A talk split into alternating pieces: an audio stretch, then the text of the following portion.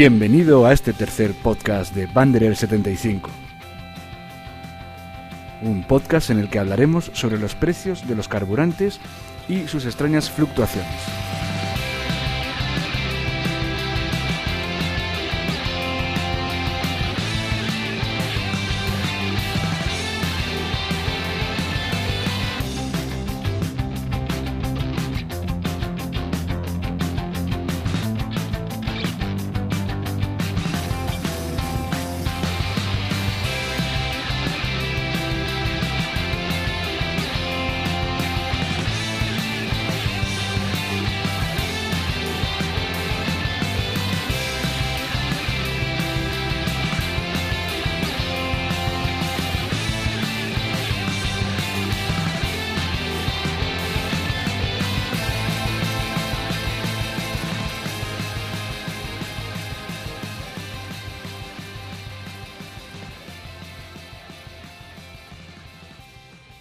Regreso de nuevo con un podcast, en este caso ya es el tercero. Como ya dije en los podcasts anteriores, estos no tienen carácter periódico, así que no puedo establecer una fecha fija en la que vayamos a, publicar el siguiente.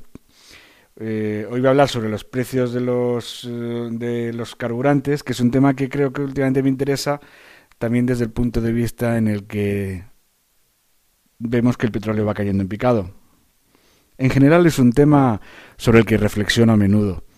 De hecho, hace unos meses publiqué ya un artículo en la plataforma Freely. Se titulaba El cohete, la pluma y el precio de los combustibles.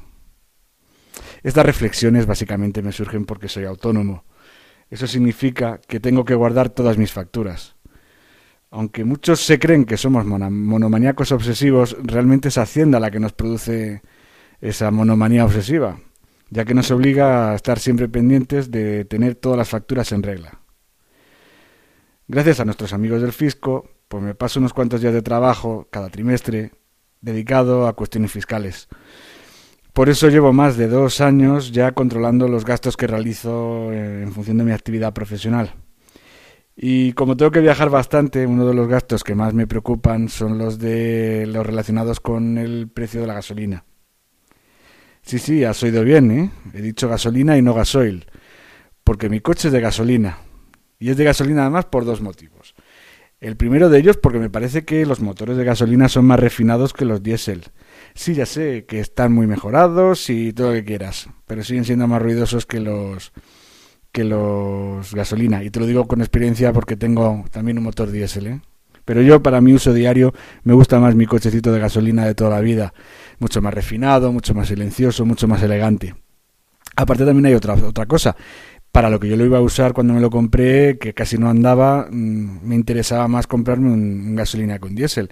Porque me ahorraba, me costaba 2.000 euros más barato el gasolina que el diésel y si hubiera comprado un diésel nunca hubiera podido, para este uso el que iba a dar a este coche, nunca hubiera podido recuperar esos 2.000 euros.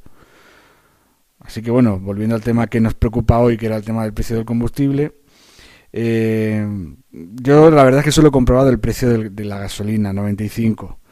Es posible que incluso en el gasoil haya mayores fluctuaciones, o sea, eso lo desconozco. Mm, pero bueno, vamos a centrarnos más. tengo guardadas todas las facturas, así que voy a coger una, por ejemplo, del día correspondiente al 28 de abril de 2014. Aquel día he mirado en internet y he encontrado que el precio del barril Brent cerró a 100 dólares con 60 centavos. El barril Brent es el, precio de, el, tipo de petróleo que se usa de referencia para establecer el, el precio de la gasolina en Europa.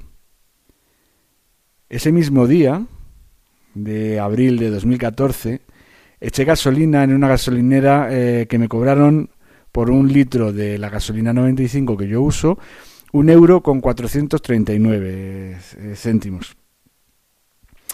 Vamos a adelantarnos un poco en el tiempo para poder empezar a comparar. Eh, vamos a irnos al 2 de febrero de 2015. Por cierto, ese fue el día que me pilló una de las grandes nevadas que he vivido conduciendo. Bueno, pues nada más salir eché gasolina. Eh, pero antes de nada voy a buscar en internet el precio al que cotizaba el barril de Brent eh, ese mismo día 2 de febrero. Y eran 55 dólares con 8 centavos. Es decir, se supone que es una caída del 45,25%. Si cogemos la factura de ese día, lo lógico sería que la gasolina hubiese bajado en una proporción similar. Sin embargo, cuando cojo la factura y compruebo que el precio del litro era de 1,149 euros, cuando yo esperaba que me cobrasen 0,789 euros por cada litro de gasolina, vemos que aquí ya hay algo que no cuadra. No cuadra porque, claro, la bajada del, del precio del, petróleo es muy acentuada y en cambio no lo es la de la gasolina. Recuerdo que por aquella época algún listillo de las petroleras tuvo la poca vergüenza de salir en la televisión diciendo que el precio no podía bajar más por, por culpa de los impuestos. Es más, también en su momento me puse a buscar un poquito las declaraciones de los responsables y recuerdo que el lobby de la distribución de carburantes en España comentó con bastante aire de superioridad, como creyéndose incluso más listo que, el resto, que el común de los mortales, dijo que bueno, que el precio del petróleo que no tenía tanta importancia a la hora de configurar el precio de la gasolina, que cuestiones como la relación del cambio euro-dólar o los costes de distribución influían mucho más que, que la materia prima. Bueno, me cuesta creerlo. El caso es que si hacemos caso a estos jetas, sería fácil colegir que cuando el petróleo subiese, la gasolina lo haría en menor medida. Pero no es así, porque nos vamos a ir al 15 de abril de 2015, eh, en el que tengo una factura en la que en la gasolinera me cobraban el litro de gasolina a 1 a un euro con 299 céntimos. Es decir, es un 13,0% más caro eh, que la última vez que lo hemos comparado, que la de febrero de 2015. Pero lo curioso de esto es que el petróleo, en ese tiempo, solo había subido un 9,57%. ¿Eh? ¿Eh? Sorprende la cosa, ¿verdad? Bueno, pues el tiempo sigue pasando, irremisiblemente, y el petróleo comienza a desplomarse el precio.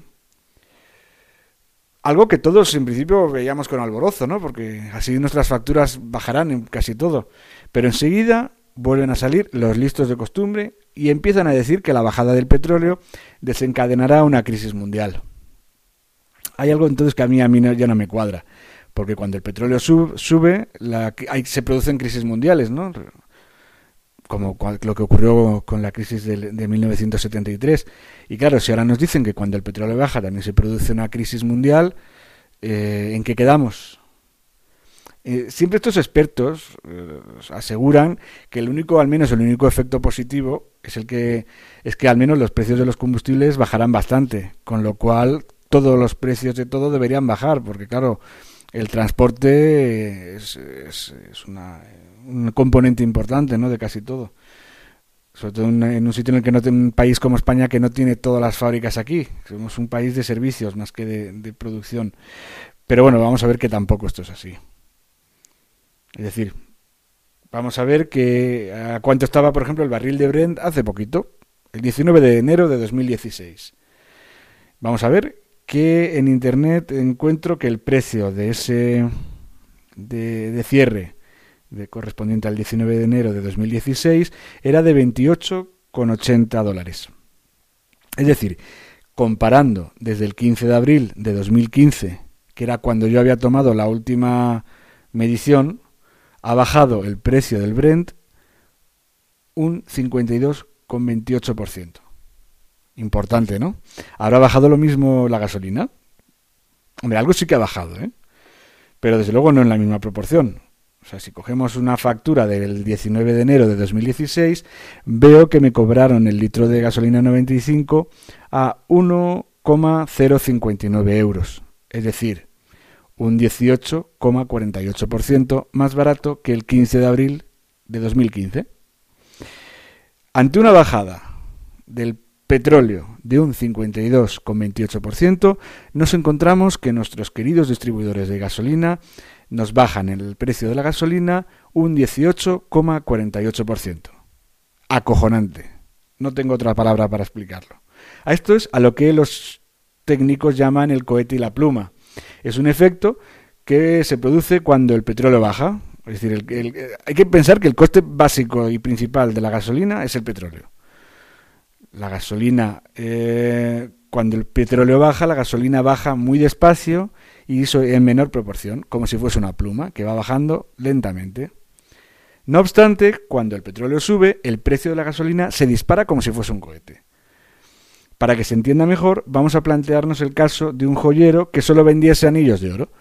Si el oro sube un 50%, se repercute, el, joyero repercute esa subida inmediatamente, porque es lógico, le han subido mucho la materia prima, le ha subido un 50%.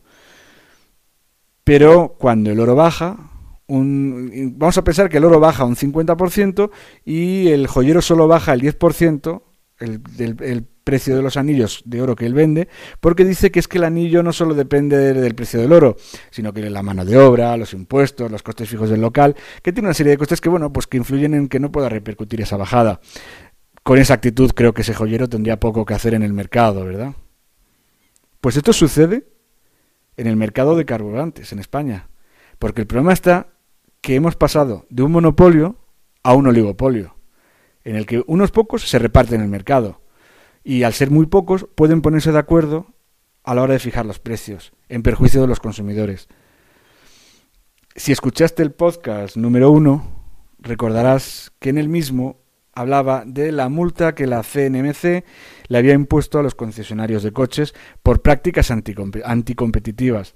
Básicamente lo que hacían era pactar los precios se pusieron de acuerdo no para vender a un precio más caro de lo normal, sino para no bajar, o sea, para no hacer un descuento demasiado elevado. Entiendo que si, las, eh, si los concesionarios fueron multados por valor de 170 millones de euros, digo yo que algo así debería ocurrir eh, con, las, con las petroleras, ¿no? Mm, Parece ser que, bueno, la CNMC hoy ayer en la radio, lo oí un poco de refilón, dijo que el presidente de la CNMC dijo que tenía en el punto de mira a las, a las distribuidoras de gasolina, porque desde luego no se fiaba de lo que es evidente para cualquiera que sepa hacer mm, cuatro cuentas básicas. Desde luego sus prácticas a la hora de fijar los precios no son de lo más razonable. Pero bueno, habrá que ver en qué queda todo esto. Yo no voy a continuar, no voy a continuar, vamos a dejarlo aquí. Así que me voy a tener que despedir. Por hoy creo que ya está bien.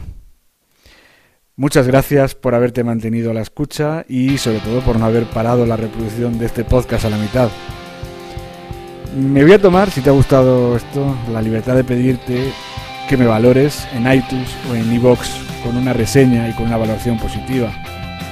Y también te recuerdo que en este podcast está alojado en nuestro blog, que es www banderer75.com. Te repito, tres www.banderer, W A N D de Dinamarca, E de España, R de Ricardo, E de España, R de Ricardo, 75 en número.com. Pero bueno, tienes otra opción también para poder entrar en el blog con una. Eh, si te tecleas nada más que w-medio75.com, también puedes acceder ¿eh? perfectamente. Y allí en el blog puedes dejarnos mensajes, también puedes mandarlo si quieres, puedes mandar un mensaje eh, enviándonos un email a la siguiente dirección, Ricardo Botín, todo seguido en minúsculas, arroba banderer75.com y también puedes contactar con nosotros a través de nuestro perfil de Twitter que sería arroba banderer-75. Tu opinión es verdaderamente apreciada. Te ha hablado Ricardo Botín para el podcast de Banderer 75.